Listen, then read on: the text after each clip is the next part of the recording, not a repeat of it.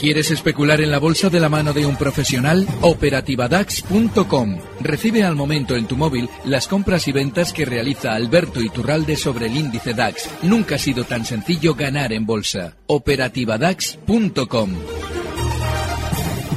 Son las nueve de la noche, las ocho en la comunidad canaria. Queda una hora para que la principal bolsa del mundo, para que Wall Street eche el cierre y estamos viendo caídas a plomo en el parque neoyorquino, sobre todo para los indicadores tecnológicos. El Nasdaq vuelve a ser el indicador más castigado de la bolsa de Nueva York. En las últimas cinco sesiones lleva una caída del 5% y hoy el Nasdaq Composite se está dejando un 2,61% en los 7.535 puntos. El promedio industrial Dow Jones pierde más de 500 puntos, más de un 2%, 25.000 897 puntos, o el SP500 que retrocede algo más de un 2% hasta los 2.819 puntos. Vamos a echar un vistazo dentro de la, de la bolsa norteamericana para ver qué valores son los que más están bajando. Y nos encontramos al fabricante de calzado deportivo Nike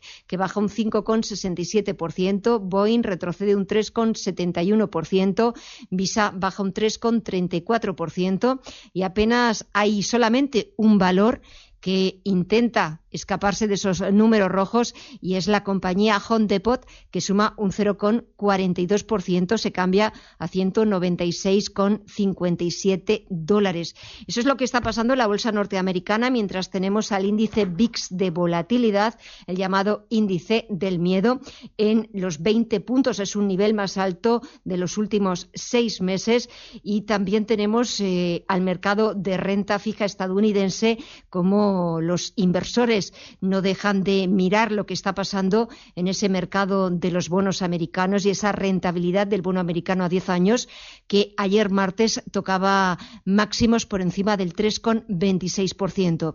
Ese es el tiempo real y ahora toca buscar el análisis. El análisis del día con visión global.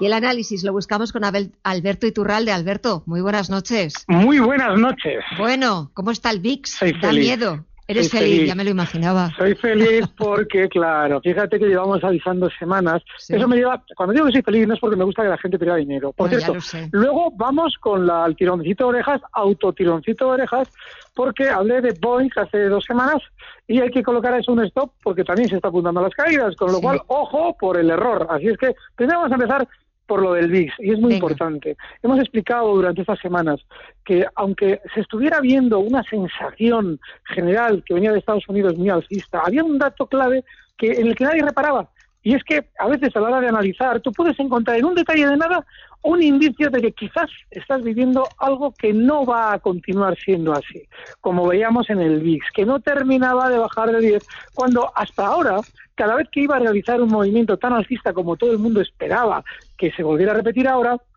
siempre bajaba de 10 y no lo terminaba de hacer.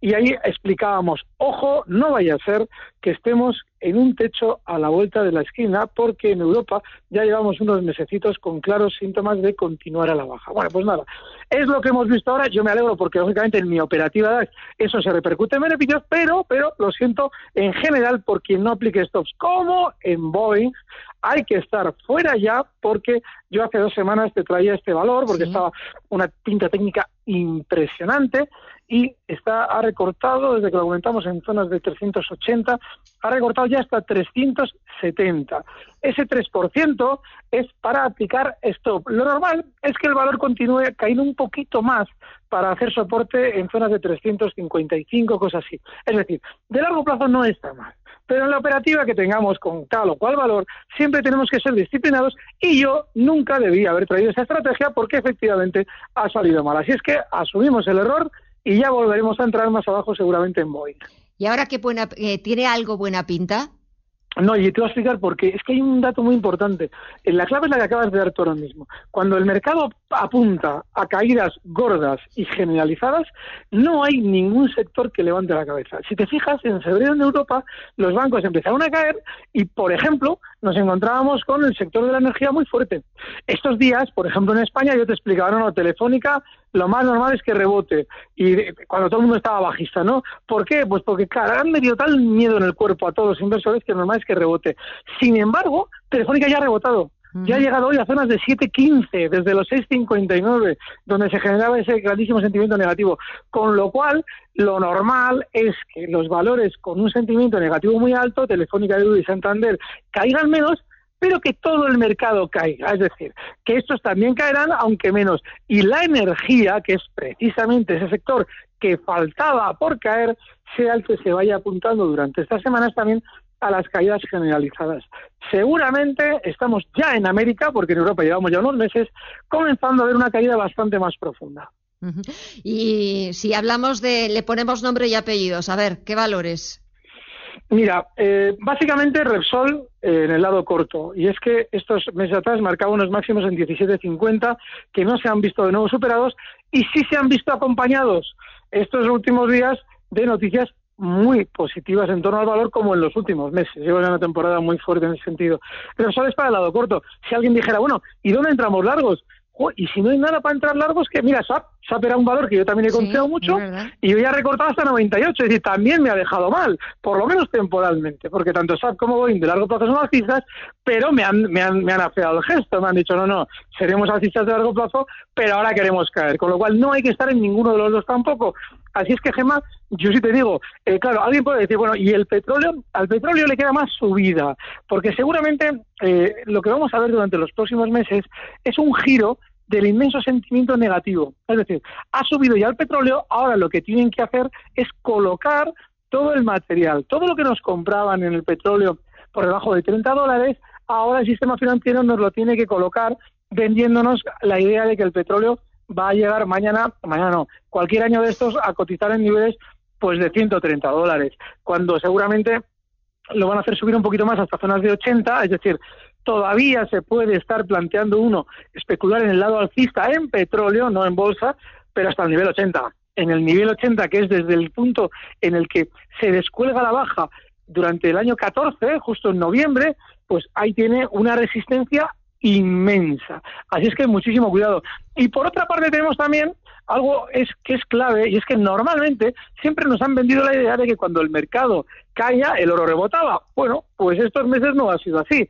Sin embargo, el oro sí es cierto que ha alcanzado unos niveles de soporte enormes, además importantísimos. Justo la zona 1175 eh, que marcaba justo de mínimos semanas atrás, esa es de soporte importante, con lo cual no nos debe extrañar que este activo pueda tener algún rebote. En el largo plazo, yo llevo muchísimos años comentando que todo comenzó, la subida del oro comenzó sobre todo a acelerarse en la zona 1000, con lo cual hasta 1000 va a volver. Lo más normal es que el oro vuelva a cotizar en 1000 dólares de aquí a un tiempo. Pero con la sobremesa que tiene, lo normal es que ahora rebote. Y en este contexto, ¿qué hacemos? ¿Cuál es tu recomendación? ¿Cuál es tu consejo? Pues fíjate que es duro, porque eh, para mí bolsa es lo más que hay en la vida, pero quien no especule en el lado corto, que se mantenga una temporada al margen, porque es bueno dejar caer las cosas también. ¿eh? Estamos hablando de que valores como Repsol, que se han más que duplicado durante los últimos años, hombre, ya les toca un respiro. Y si todos los sectores van a caer, por lo menos tendamos, tendamos hacia el sector bancario en España, que es el que menos se ha visto eh, o primero el que adelantó la caída y el que ahora durante estos días menos se ha visto afectado por las caídas eh, generalizadas. Con lo cual, yo un ahorrador en bolsa que se vea obligado a meter dinero, pues le, recomendaría, llegado el caso de BBVs, que le van a recortar algo más, pero que seguramente van a caer menos que lo que le va a tocar a los de la energía. Pues eh, Alberto Idurral, de Analista Independiente, como siempre, un placer, de verdad. Muchísimas gracias, que pases una buena noche y hasta la próxima. Gracias a vosotros, un fuerte abrazo. Recibe al momento las operaciones de Alberto Iturralde vía SMS en tu móvil. Operativa DAX.com.